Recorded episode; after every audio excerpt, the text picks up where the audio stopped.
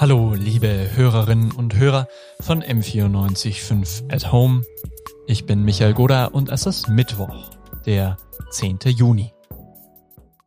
Am Montag erschien hier im Zuge der Norona News eine Spezialausgabe zum Thema Black Lives Matter Demonstration in München am Königsplatz vom Samstag. Und heute möchten wir daran anschließen mit einem Gespräch nicht über die professionelle Reporterebene auf der Demonstration, sondern über das persönliche Leben, über das persönliche Leben von M945 Reporterin Pamela Tumba. M945 to go. Sie ist schwarz und sie lebt in Deutschland. Dein Thema des Tages. Und das bringt Situationen mit sich, die weiße Menschen nicht verstehen können. Ich war am Samstag auch auf der Demo als Privatperson, nicht als Reporter. Und ich stand auf der, so um Viertel nach drei, auf der Wiese ähm, beim NS-Dokumentationszentrum, also so ungefähr 100 Meter weg vom Königsplatz. Und es sind super viele Leute vorbeigegangen mit Schildern äh, auf den Königsplatz geströmt. Und es war mit Abstand die diverseste Demo, die ich bis jetzt in München miterlebt habe. Also es waren, ich würde schon sagen, es waren fast 50 Prozent schwarz und 50 Prozent äh, nicht People of Color. Und ich weiß nicht, ob es allen nicht People of Color so ging, aber ich habe mich unfassbar unbeholfen gefühlt, weil ich nicht, also einerseits, weil ich nicht auf dem Königsplatz war und da nicht direkt dabei war und gesehen habe, was auf der Bühne passiert und wer gerade spricht und wie die Stimmung ist. Aber ich stand da auf der Wiese und habe die Leute vorbeiziehen sehen und ich dachte mir so, fuck, das ist einfach nichts, was für mich präsent ist im Alltag. Rassismus in Deutschland. Ähm, und ist es was, was für dich jeden Tag in deinem Alltag in Deutschland präsent ist? Deine Hautfarbe? Ähm, ja, also es ist auf alle Fälle präsent. Und ich glaube, jede Person, jede schwarze Person, aber sicherlich auch ähm, Personen, die sichtbar einfach eine anderen, einen anderen kulturellen Hintergrund haben, kann das nachvollziehen und verstehen. Ähm, es begleitet einen im Alltag, es begleitet einen das gesamte Leben über. Und ähm, ja, das ist auch nicht immer ganz leicht. Aber ähm, im Laufe der Zeit ähm, lernt man damit umzugehen. Man lernt damit umzugehen. Man entwickelt für sich ähm, persönliche Coping-Strategien, also Bewältigungsstrategien. man ähm, akzeptiert auch so ein bisschen, dass es so ist, wie es ist. Und dann kommen aber so Fälle wie der von George Floyd, aber jetzt nicht nur dieser eine Fall, die das dann quasi wieder zutage bringen, die das dann quasi wieder in den Fokus bringen und die dann quasi auch wieder einem das nochmal aktiv bewusst machen. Okay, wir leben hier in einer Gesellschaft, in der ich jetzt beispielsweise und auch viele andere Menschen anders gesehen, anders behandelt werden. Und das ist dann auch echt nicht immer ganz leicht. Was ist ein Coping-Mechanismus? Wie geht man damit um, wenn man die Einzige in der U-Bahn war, die kontrolliert wurde? Also diesen Vorfall, dass ich jetzt die Einzige war, die kontrolliert wurde, hatte ich persönlich noch nicht gehabt. Aber ähm, mir ist jetzt mal auch eine konkrete Situation, auch mal ähm, habe ich mal erlebt, dass ich eben in der S-Bahn gewesen bin und ähm, die ähm, Kontrolleure kontrolliert haben und direkt neben mir in diesem kleinen, in dieser kleinen Sitzecke waren zwei Mädels. Und da ich ja Studentin bin, kann ich ja mit meinem Studentenausweis fahren. Und die beiden Mädels neben mir waren offenbar auch Studentinnen, denn ich habe gesehen, dass sie ihren Studentenausweis gezeigt haben. Ich habe meinen auch gezeigt, aber ich war diejenige, bei denen sie den Pass nochmal sehen wollten. Quasi. Ähm, und bei den anderen hat man es quasi unhinterfragt einfach akzeptiert. Vielleicht nochmal zur Erklärung. Das war bevor der, der, die Karte eingeführt wurde an der LMU. Und da war quasi nicht das Bild von einem drauf, sondern das war ja quasi nur so ein Papierlappen, auf den man halt das LMU-Siegel und so weiter drauf zu sehen war. Ähm, das heißt, es ist prinzipiell nicht illegitim gewesen, dass sie nochmal nachprüfen wollten, okay, stimmt das jetzt überhaupt? Ist die Person, die das jetzt sofort sagt, überhaupt die Person, die sie behauptet? Aber es war schon auch echt interessant gewesen, dass sie das bei den Mädels nebenan, die halt weiß, blond waren, einfach unhinterfragt akzeptiert haben. Und bei mir wollten sie halt einfach nochmal meinen Pass sehen und irgendwie nochmal nachprüfen, haben extra lang nochmal draufgeschaut und alles nochmal kontrolliert, ob es auch so stimmt. Und haben sich erst dann zufrieden gegeben, als dann quasi sie den Be Beleg hatten, ah, okay, das ist jetzt nicht irgendwie eine Betrügerin, die jetzt irgendwie einen Studentenausweis gestohlen hat oder sowas, sondern das passt so. Und das ist den Mädels nebenan auch aufgefallen. Und wir haben Blicke ausgetauscht und ähm, ja, sie waren halt auch voll schockiert und auch okay, komisch. Ähm, und diese Blicke haben halt schon voll viel ausgesagt, ohne dass man jetzt miteinander gesprochen hat, aber das war so, okay, das war jetzt ein Moment, das war jetzt irgendwie nicht richtig, das war jetzt irgendwie uncool. Genau. Und das zeigt eben auch, dass es quasi nicht immer, also das ist einer der Momente, in dem man Rassismus eben erfassen kann, in dem es sichtbar ist. Ähm, und ganz, ganz oft ist es aber nicht so. Also ganz, ganz oft ähm, kannst du als Person, die von Rassismus betroffen ist, es nicht direkt beweisen. Du kannst es nicht belegen, sondern es ist ganz oft ein Gefühl. Aber weil du das schon ein ganzes Leben lang erlebst, sammelst du eben auch gewisse Erfahrungswerte. Und diese Situationen häufen sich dann einfach auch. Und irgendwann denkst du dir, okay, das kann doch kein Zufall sein. Das kann doch kein Zufall sein, dass es bei mir einfach immer anders ist. Dass bei mir irgendwie die Kontrolleure meinen Pass nochmal sehen wollen. Dass bei mir irgendwie alles nochmal dreimal hinterfragt wird. Dass ich dann bei den Behörden irgendwie drei Stunden lang warte und andere nach zehn Minuten drangenommen werden. Oder irgendwie sowas. Und das ist halt was, das zehrt an den Nerven auf Dauer. Und da entwickelt man dann für sich so Strategien, wie man dann damit umgehen kann. Also das macht auch jeder anders. Also andere gehen dann in die Offensive und tun dann Leute direkt damit konfrontieren. Ähm, zum Beispiel jetzt so Kontrolleure und fragen dann direkt, ja, okay, warum haben sie jetzt mich kontrolliert hier? Was ist jetzt bei mir besonders? Warum wollen sie jetzt bei mir den Pass sehen? Das habe ich damals nicht gemacht. Sondern ich tue dann sowas im Nachhinein nochmal verarbeiten. Und rede dann einfach mit, mit Personen, rede mit Freunden oder so nochmal drüber und das sind dann aber auch wirklich Menschen, wo ich mir hundertprozentig sicher bin, okay, die verstehen das. Denn es kommt auch bei Freunden, die ich schon wirklich sehr lang kenne, auch nicht selten vor, dass sie nochmal fragen, okay, war das nicht vielleicht so und so? Hat er das nicht vielleicht so und so gemeint? Kann es nicht auch anders gewesen sein? Weil die das nicht verstehen, weil sie noch nie in dieser Position gewesen sind und eben nicht nachvollziehen können, okay, das ist jetzt einfach Rassismus gewesen. Aber es gibt eben auch andere, die es noch mal ein bisschen besser verstehen und denen kann ich mich dann anvertrauen, meiner Familie kann ich mich dann anvertrauen und kann dann damit so ein bisschen das aufarbeiten. Sind die Freunde, die das nicht in diesem Maße verstehen, schlechtere Freunde? Nee, also so eine Wertung mache ich da nicht. Ähm, ich habe auch einen sehr unterschiedlichen heterogenen Freundeskreis. Das sind nicht nur schwarze Menschen, das sind aber auch nicht nur weiße Menschen. Ähm, das sind auch nicht unbedingt Menschen, die meinen Ansichten immer so zustimmen, sondern die haben dann vielleicht auch andere politische Ansichten.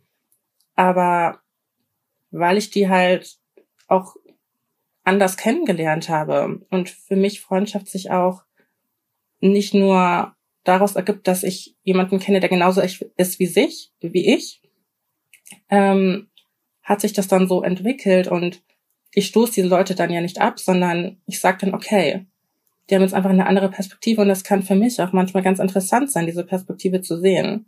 Auch so ein bisschen nachzuvollziehen, okay, wie denken andere?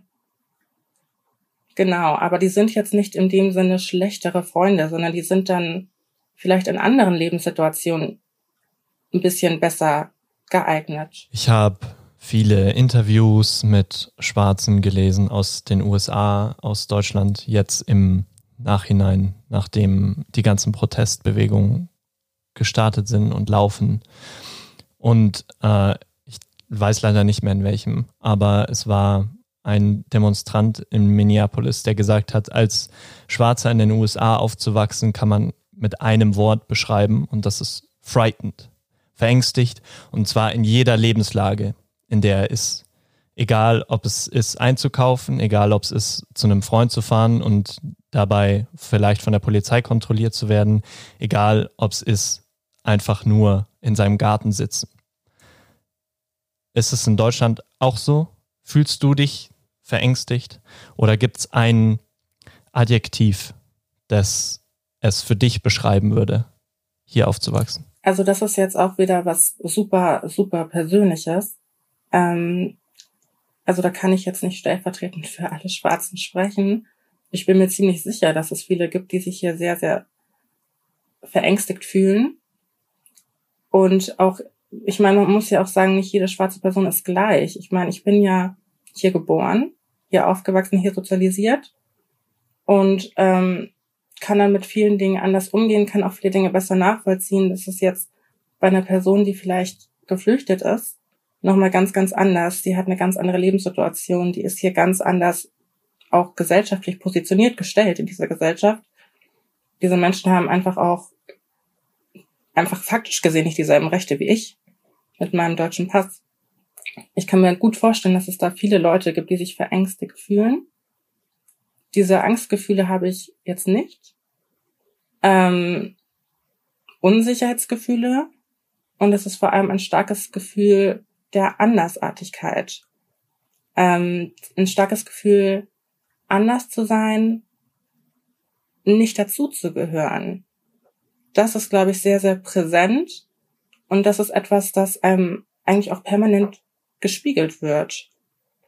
Ähm, das ist etwas, was eigentlich, glaube ich, jeder nachvollziehen kann. Das ist was, was ich eigentlich sehr, sehr stark erlebt habe. Dieses Gefühl, okay, ich bin anders. Ich bin anders. Ich gehöre nicht dazu. Oder mir wird das Gefühl gegeben, nicht dazu zu gehören. Ähm und auch da muss ich auch wieder sagen, ist auch wieder eine Frage dessen, was, was, was man für Ressourcen hat, ähm, wie man dann damit umgehen kann. Denn ich kann für mich sagen, ja, natürlich gehöre ich dazu. Ähm, ich bin nicht anders als alle anderen hier in dieser Gesellschaft. Was vielleicht auch damit zusammenhängt, dass ich ja eigentlich auch viele Dinge für mich erreicht habe. Und bei anderen ist es aber vielleicht nicht der Fall und das verstärkt dieses Gefühl nochmal. Ähm, aber auch da, wie gesagt, das ist super, super unterschiedlich. Ähm, und da hängen so viele andere Faktoren nochmal mit hinein, dass ich das so gar nicht verallgemeinern möchte. Du weißt, wie Social Media funktioniert. Du weißt, wie die Medien ticken. In zwei Wochen, in drei Wochen, in einem Monat wird mit allergrößter Wahrscheinlichkeit äh, der Tod von George Floyd nicht mehr jeden Tag bei den meisten Medien in der Berichterstattung eine Rolle spielen. Äh, die schwarzen Kacheln, die die Leute auf Social Media gepostet haben, werden meistens schon wieder von mehr als acht Bildern im Insta-Feed nach unten gerutscht sein. Akzeptiert man das, dass die Proteste für etwas, was dir, was dir es nicht ermöglicht, hier so so dazuzugehören, wie du es vielleicht gerne würdest, dass das, dass die Proteste dafür, dass dieses Grundrecht hier verwehrt wird, dass das nur temporär ist. Was, und du weißt es. Was, was macht das mit dir? Sagt es dir, das ist kein Thema, das die meisten Menschen wirklich ernst nehmen? Sagt es dir, du musst noch mehr Menschen dafür sensibilisieren, dass das ein vorhandenes Problem ist und muss man andere Sachen machen, nachdem es in den Medien und auf Social Media verhallt ist? Also ich sehe Social Media ja super kritisch, muss ich sagen. Ich bin da auch nicht sonderlich aktiv. Also ich bin jetzt beispielsweise nicht auf Instagram. Ähm, hab's eigentlich auch nicht vor, weil ähm, ich das, wie gesagt, sehr kritisch sehe. Es macht einen Unterschied, ob ich irgendwas in meinen Social Media Feeds poste oder ob ich rausgehe und etwas tue, ob ich wirklich mein tatsächliches Handeln ähm, verändere. Und deshalb tangiert mich das jetzt nicht so, wenn auf den Social Media Kanälen der ähm, der Hype quasi abflaut. Ähm, denn ich sag, also ich will jetzt auch nicht das so super schlecht hinstellen, denn gerade wegen Social Media konnte das so groß werden. Gerade wegen Social Media hat man auch Menschen erreicht, die da überhaupt keine Ahnung von haben, die sich null damit beschäftigt haben und für die das einfach im alltäglichen Leben einfach nie wirklich ein Thema ist, für die das nicht so sichtbar ist, für die das nicht so präsent ist.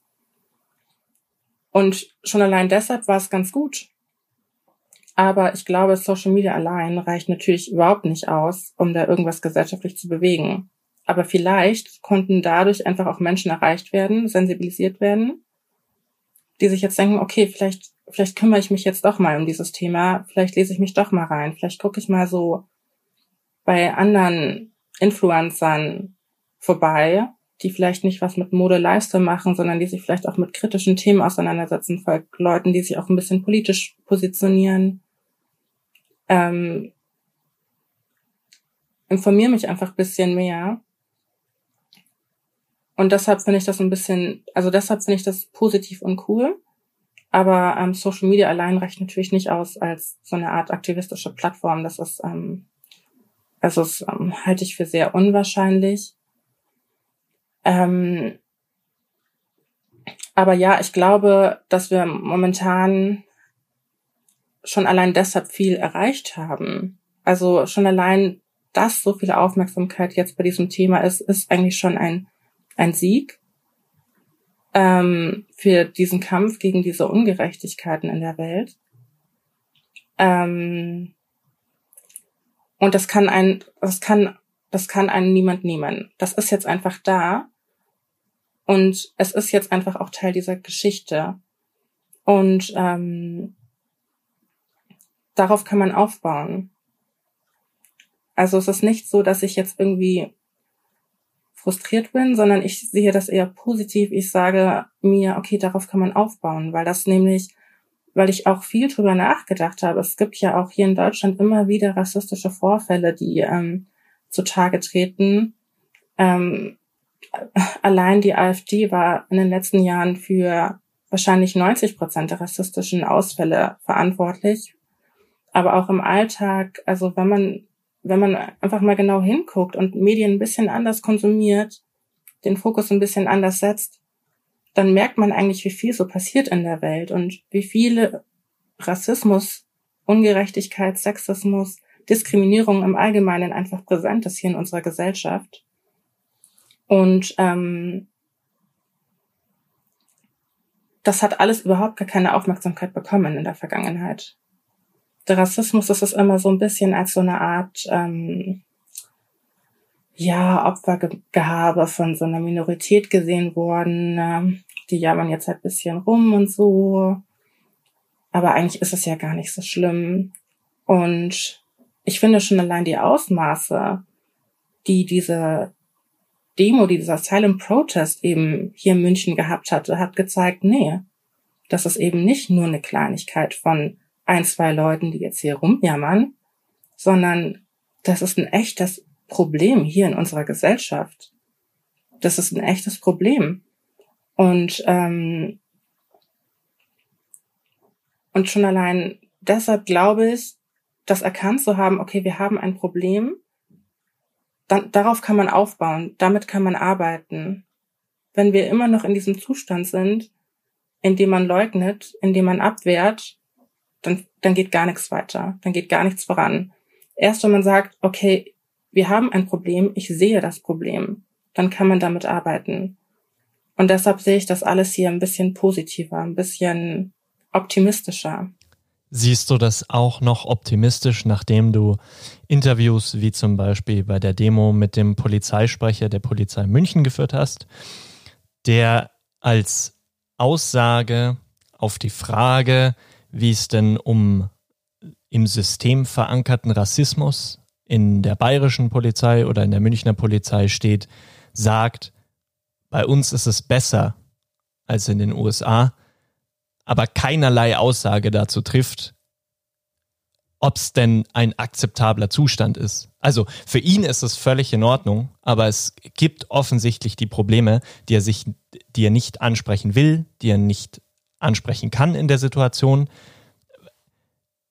Was würdest du ihm, wenn es kein, wenn es kein Interview wäre zwischen ReporterInnen und äh, Polizeisprecher, wie, wie würde ich persönlich darauf reagieren, wenn mir jetzt nicht der Polizeisprecher der Stadt München sagt, aber bei uns ist es nicht so schlimm, sondern wenn das äh, mein Onkel ist, wenn das mein Vater ist, der mir sagt, ah, bei uns ist es nicht so schlimm.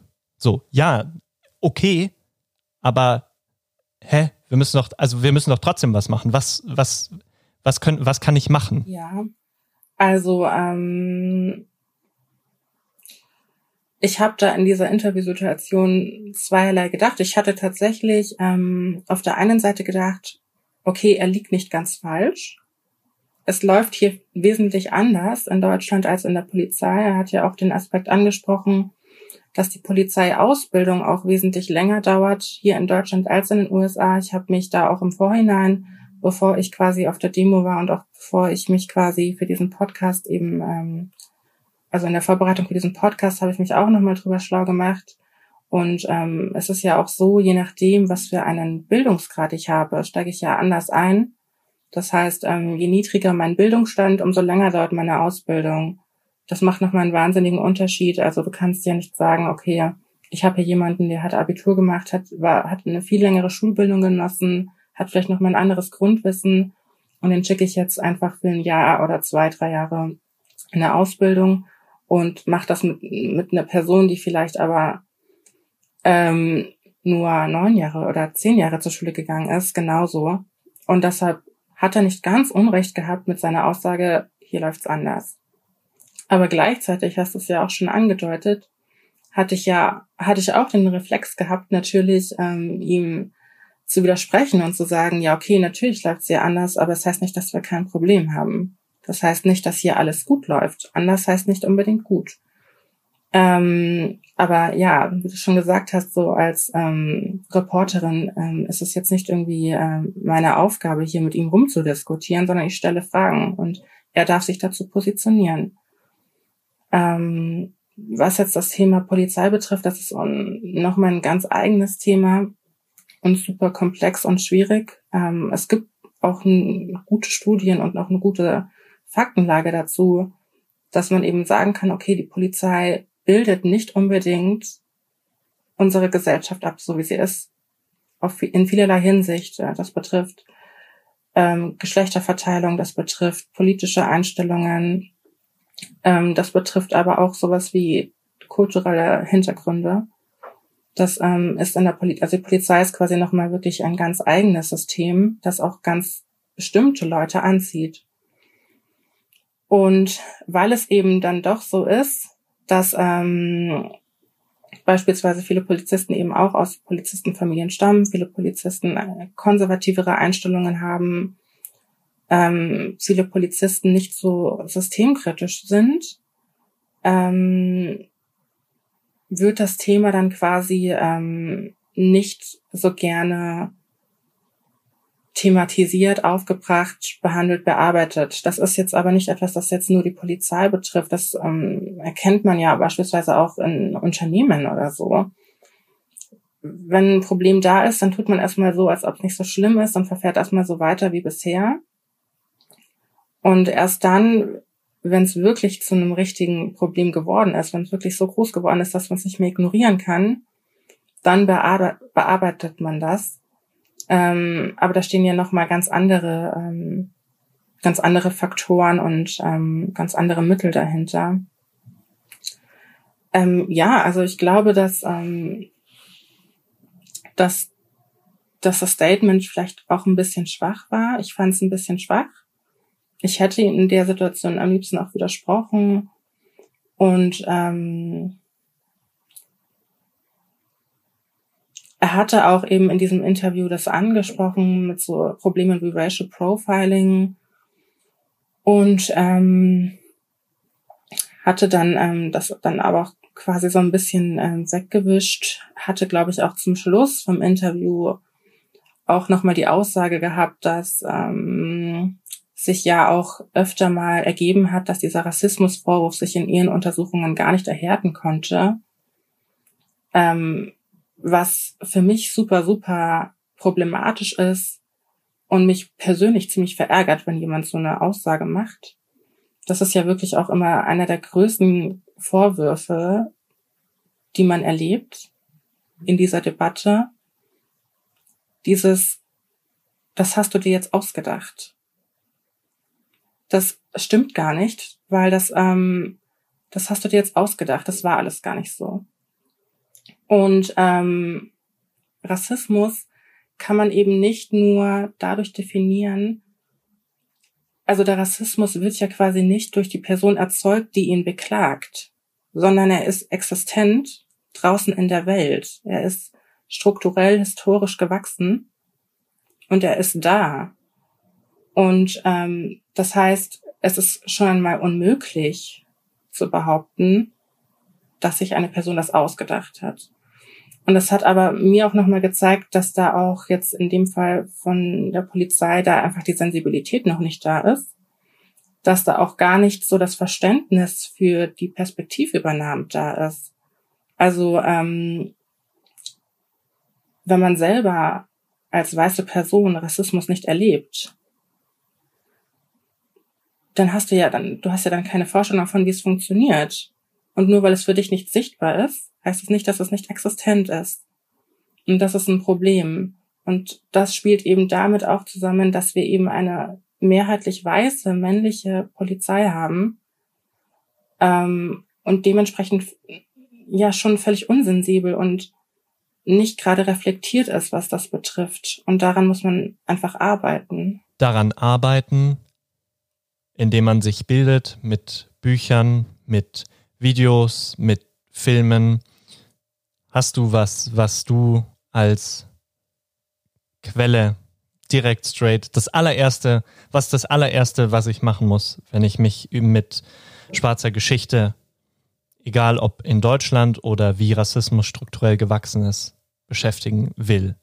Wenn Menschen sagen, äh, äh, ich, dann zeig mir doch, wo ich mich da bilden kann.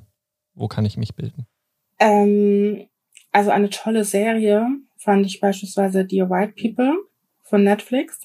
Ähm, da geht es quasi ähm, auch darum, dass ähm, den Konflikt zwischen weißen Studierenden und schwarzen Studierenden, ähm, dass da auch einfach die Sensibilität nicht da ist. Ähm, wenn man jetzt ein bisschen was popkulturelleres haben möchte, also es gibt unfassbar viel, was man dazu lesen könnte. Also Stuart Hall hat ja auch super viel dazu rausgebracht. Ähm, ich glaube, eines seiner bekanntesten Werke ist Rasse, Ethnie, Nation, wo dieses Verhältnis nochmal ähm, erklärt wird. Ähm, also Eure Heimat ist unser Albtraum ist auch nochmal ein gutes Buch, ähm, wo eben verschiedene Autoren und Autorinnen quasi nochmal ihre Erfahrungen in diesem Land schildern ähm, was super, super eindrücklich ist. Ähm, aber ja, wer möchte, findet die Informationen.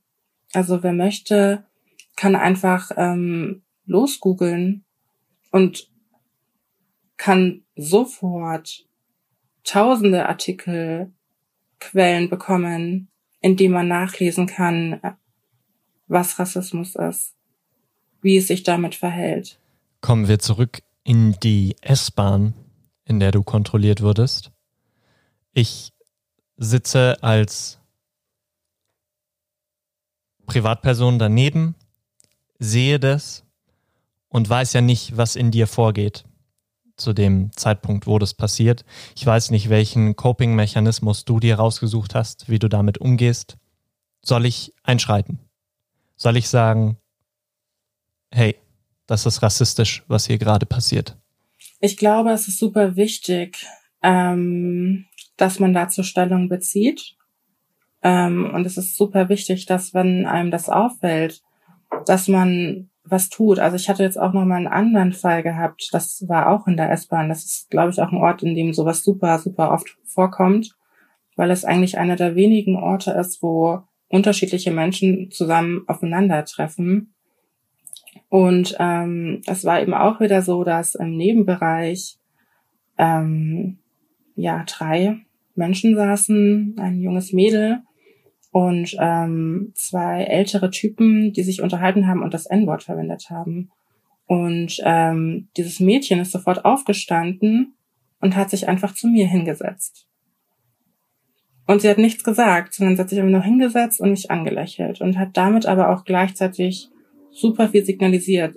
Zum einen, okay, damit will ich nichts zu tun haben. Ich setze mich aktiv von euch weg.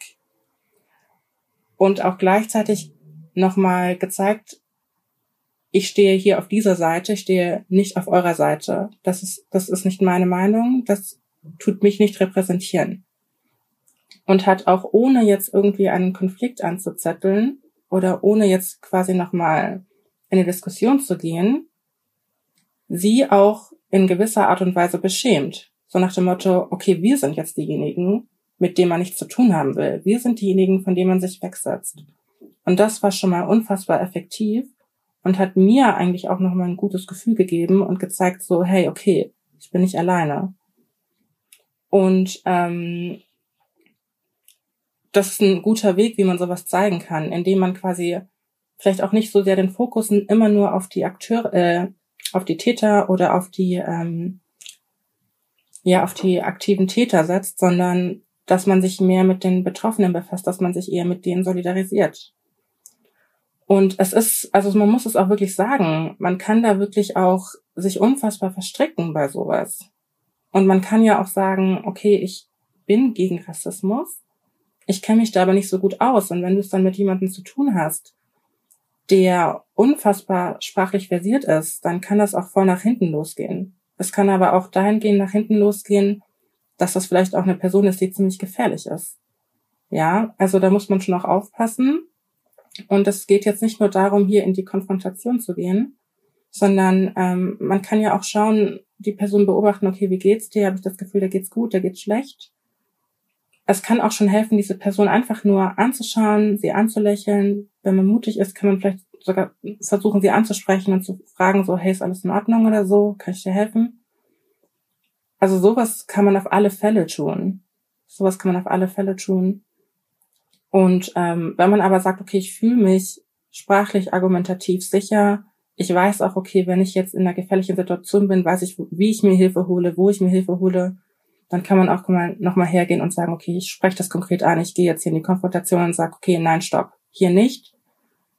Rassismus möchten wir hier nicht haben, lassen Sie das. Von gefährlichen Situationen haben viele schwarze YouTuber und YouTuberinnen die ich in den letzten Tagen geschaut habe, erzählt, nämlich immer jeden, jedes Mal, wenn sie rausgehen, also es waren vornehmlich äh, YouTuberInnen aus den USA, werden sie von ihren Eltern darauf hingewiesen, hey, melde dich, wenn du gut angekommen bist bei Freunden, melde dich, wenn du dich wieder auf den Weg machst, pass auf dich auf, äh, hast du was, um dich verteidigen zu können, schau, dass du keinen Trouble machst. Schau, dass du alles Mögliche machst, dass du im Fall von der Polizeikontrolle nichts machst, was man in irgendeiner Form als offensiv werten könnte. Hast du so Pep Talk auch bekommen? Ja. Ähm, was mir da aber auch jetzt sofort ähm, eingefallen ist, ich bin ja in in mehrerer Hinsicht auch nochmal, ich bin ja auch eine Frau. Also ich bin ja nicht nur schwarz, sondern ich bin ja auch eine Frau. Und schon allein deshalb wurde ich als kleines Mädchen immer gewarnt, sprich nicht mit Fremden, geh nicht alleine raus, melde dich immer bei mir, verteidige dich, schau, was du in deiner Tasche hast, benutz das, pipapo. Ähm, das war in meinem Fall präsenter oder stärker als das Schwarzsein. Ich weiß aber jetzt in meinem, im Fall von meinem Bruder, der wurde dahingehend noch mal ein bisschen besser gepusht und auch da ist ja auch der Rassismus nochmal anders. Ich werde ja auch als schwarze Frau anders behandelt als als schwarzer Mann. Ein schwarzer Mann wird als bedrohlicher empfunden. Ein schwarzer Mann wird als krimineller empfunden. Ähm, also das ähm, sind quasi auch nochmal Faktoren, die man bedenken muss. Also diese Intersektionalität von, von verschiedenen Diskriminierungsformen. Ähm, aber ja, natürlich ähm, wirst du quasi von deinen Eltern darauf vorbereitet oder man versucht dich darauf vorzubereiten, wie diese Welt funktioniert. Und man versucht dir auch klarzumachen, diese Welt funktioniert anders für dich. Und es war jetzt quasi nicht nur dieses, pass auf, wenn du irgendwo bist, ähm, halte ich irgendwie nachts nicht draußen lange auf, halte ich nur in öffentlichen Orten auf, ähm, etc., sondern ähm, vor allem auch dieses streng dich an, streng dich in der Schule an, streng dich in der Arbeit an, weil man dich anders beurteilt als andere, weil du besser sein musst als andere, um wahrgenommen zu werden und gleichermaßen respektiert zu werden, geachtet zu werden. Mach keinen Ärger, weil das bei dir sofort nach hinten losgehen wird. Und ähm, das war auch nochmal etwas, was super, super präsent gewesen ist und wo ich auch super viel Prep Talk quasi mitbekommen habe. Macht's dir Angst, dass wir seit in Deutschland weiß ich es nicht, aber in den USA seit 1910 in regelmäßigsten Abständen immer wieder die gleichen Vorfälle sehen von rassistischer Polizeigewalt, von rassistischen Anschlägen, von diskriminierenden Aktionen. Und dann gehen damals noch hauptsächlich schwarze Menschen, heutzutage zum Glück bisschen gemischter, auf die Straße, demonstrieren und dann passiert irgendwie in der Wahrnehmung nichts oder wenig und dann ist das gleiche nach fünf Jahren oder nach zehn Jahren wieder da. Ist das, ist das ein Prozess, der so lange dauert, dass man ihn nicht sieht? Oder passiert nichts? Ich würde nicht sagen, dass nichts passiert. Ähm, also mich hat das, also mich besorgt das immer wieder, wie gesagt, wenn ich solche von solchen Vorfällen erfahre, wenn ich solche Vorfälle lese. Es ähm, verärgert mich, es macht mich wütend, es macht mich fassungslos. Ähm, aber ich glaube dennoch nicht, dass nichts passiert. Ich glaube, ähm, ja, also es ist, es ist ein Langstreckenlauf, wie, ähm, wie das schon oft gesagt wurde in den Medien. Und ähm, deshalb ist es ja so wichtig, dass sich mehr Menschen daran anschließen und mehr Menschen dazu Position beziehen und sich aktiv dagegen einsetzen, ähm, weil es nämlich anstrengend ist. Und ich hatte das zuletzt gehabt ähm, bei der Mahnwache hier in München in Hanau. Ähm, das war ja ein Fall, der hier in Deutschland stattgefunden hat, der medial vielleicht kurz Aufmerksamkeit bekommen hat und dann war alles wieder egal. Und ähm, bei dieser Mahnwache waren auch echt einige Menschen da gewesen, aber bei weitem nicht in dieser Dimension. Ähm, aber es hat mich schon auch frustriert, weil man das Gefühl hat, okay, diese Gesichter, die kenne ich doch. Und manche Leute kennt man dann einfach schon auf dieser Demonstration. Man hat das Gefühl, okay, es sind immer dieselben, die aufstehen. Es sind immer die gleichen Leute, die immer wieder hergehen und sagen, ich mache was dagegen. Oder ich finde das uncool. Oder wir müssen jetzt zusammenstehen. Aber wie gesagt, bei diesem Protest, das waren ganz, ganz andere Leute. Das war ein ganz anderes Klientel. Und ich habe ja auch rumgefragt eben für den Podcast.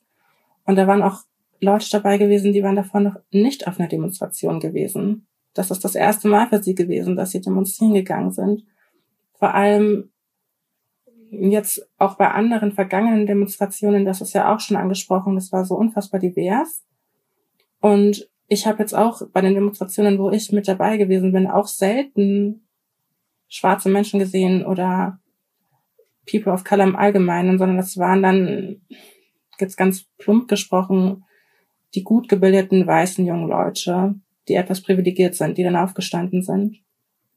Und ähm, meine Hoffnung ist, dass jetzt vielleicht einfach diese Mauer so ein bisschen durchbrochen ist und dass diese Hürde jetzt so ein bisschen weg ist und sich diese Bewegung quasi vergrößert und immer größer wird und immer stärker wird. Und deshalb glaube ich nicht, dass nichts passiert. Es passiert etwas, es passiert vielleicht langsam, es passiert vielleicht auch nicht immer so offensichtlich, wie man es denkt, aber es passiert etwas und es bewegt sich etwas und genau diesen Gedanken brauchen wir, damit wir weitermachen können. Weil wenn man nämlich nur denkt, ja, okay, es bringt nichts, weil es passiert nichts, dann, dann werden wir früher oder später einfach aufgeben müssen. Weil früher oder später denkt man sich, ich habe keine Kraft dafür, das ist anstrengend. Das ist einfach fucking anstrengend. Und man hat das Gefühl, es bewegt sich nicht. Deshalb glaube ich, braucht man so ein bisschen diesen, ja, ganz kitschig gesagt, diesen Funken von Hoffnung, dass man etwas bewirken kann. Und ich glaube fest daran, dass man etwas bewirken kann. Ich glaube fest daran, dass wir jetzt gerade auch mit den sozialen Medien, so kritisch sie auch sind, meiner Ansicht nach, und auch mit diesen, mit diesen neuen jungen Leuten, die auch wirklich den Mut dazu besitzen, sich politisch zu engagieren und politisch zu positionieren, die Möglichkeit besitzen, tatsächlich etwas zu verändern. Das passiert nicht heute, das passiert nicht morgen, aber es wird passieren. Und das ist meine Überzeugung. Danke, Pamela. M945 to go. Nachgefragt gibt es in zwei Wochen wieder. Bleibt gesund. Black Lives Matter.